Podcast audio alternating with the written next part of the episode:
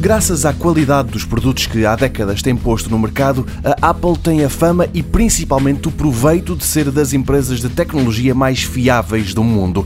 É por isso estranho que a marca da maçã tenha tido uma semana como aquela que passou. Foram dois momentos negativos que, por serem tão raros, são motivo de notícia.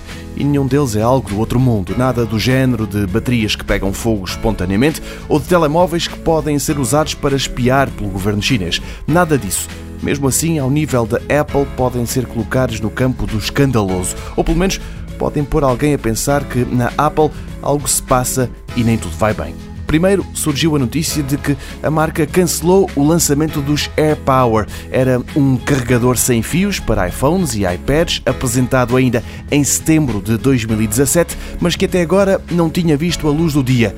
A explicar o cancelamento, a fabricante apenas disse que o AirPower que tinham desenvolvido não estava ao nível dos altos padrões dos produtos da Apple e por isso foi descontinuado ainda antes de ser posto à venda. O outro problema é mais complicado de resolver. A marca finalmente admitiu que os teclados dos seus MacBooks mais recentes podem ser uma fonte de problemas. Sem nunca dizer que se trata de um mal generalizado, a Apple lá foi pedindo desculpa porque a borracha de silicone que foi incluída sob as teclas para tornar o teclado mais silencioso e também ainda mais fino tem causado problemas a alguns utilizadores. O que se passa é que basta uma migalha ficar presa nessa membrana e o teclado pode deixar de funcionar quanto à hipótese de, à semelhança do AirPower, também deixar de fazer estes teclados, substituindo a tecnologia por outra, por enquanto a Apple não se pronunciou.